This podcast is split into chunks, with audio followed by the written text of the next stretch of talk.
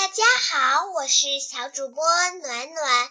今天暖暖给小朋友们讲的故事名字叫做《小松鼠找花生》。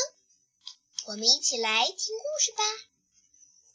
大树旁边的地里种了许多花生，花生已经开花了，一朵朵金黄色的小花。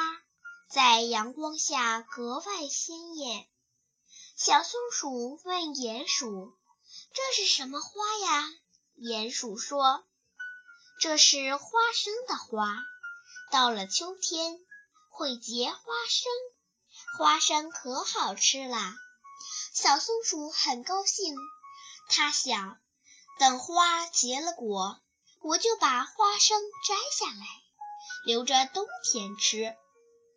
小松鼠每天都到地里去看看结花生了没有。